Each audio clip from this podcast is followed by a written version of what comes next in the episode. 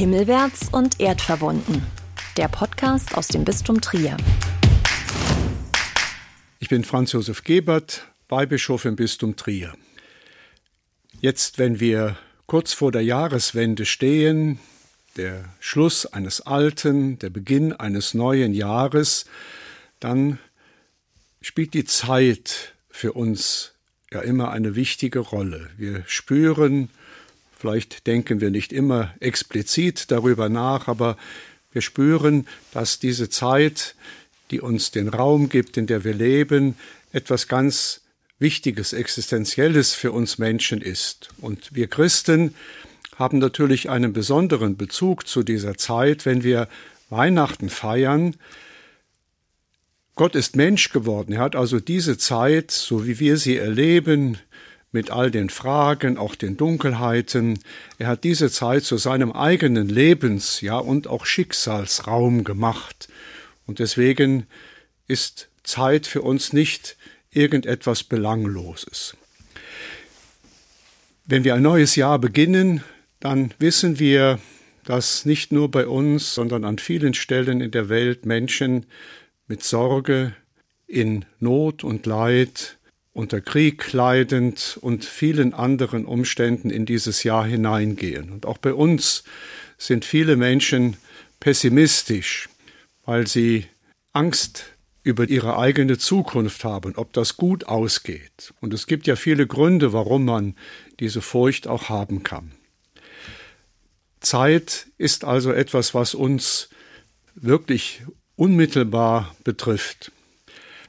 Die griechische Sprache, in der ja das Neue Testament geschrieben ist, hat für den Begriff Zeit zwei Begriffe, zwei Worte. Das eine ist der Chronos. Das ist das, was wir kennen in der Chronologie, wenn etwas chronisch wird.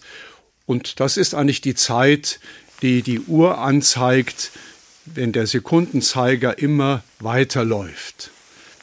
Und interessanterweise in der griechischen Mythologie ist der Gott Kronos, der für diese Zeit steht, der Gott, der seine Kinder frisst.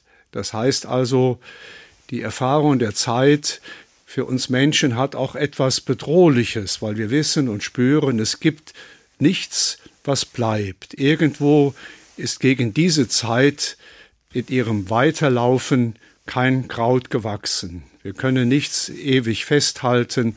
Alles hat einmal ein Ende und vergeht irgendwo im Nirgendwo.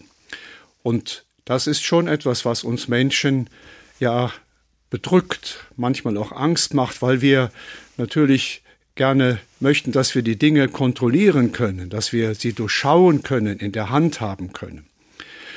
Und diesen Zeitraum, diesen Chronos, der Raum, der ist uns gegeben als Chance, als leerer Raum, den wir erfüllen können, aber eben auch als Herausforderung mit all den Unwägbarkeiten. Dann gibt es noch ein zweites Wort im Griechischen für die Zeit, das ist Kairos. Der Kairos, das ist die gefüllte, die erlebte, die gestaltete Zeit, in der etwas geschieht, in der auch wir etwas tun können. Nicht dieser, wo dieser leere Raum des Kronos, der muss gestaltet werden. Und da sind wir gefragt und da sind wir mittendrin. Und wenn wir Weihnachten feiern und der Neujahrstag ist ja der Oktavtag des Weihnachtsfestes, das wir ja eine ganze Woche lang feiern, dann feiern wir auch, dass wir selber in diese Zeit hineingestellt sind von Gott, dass sie uns geschenkt ist. Und vielleicht dürfen wir sagen, unser Leben, mein und dein Leben, unser Tun, unser Glaube, unsere Hoffnung, unsere Liebe, das ist der Kairos Gottes in unserer Welt. Wir selber sind Gottes gefüllte, erlebte und gestaltete Zeit. Wir selber sind Gottes Kairos in dieser Welt, in unserem Leben. Und in diesem Sinne darf ich allen auch einen guten Beginn des neuen Jahres wünschen, Gutes und Gottesreichen Segen. Himmelwärts und erdverbunden Überall, wo es Podcasts gibt.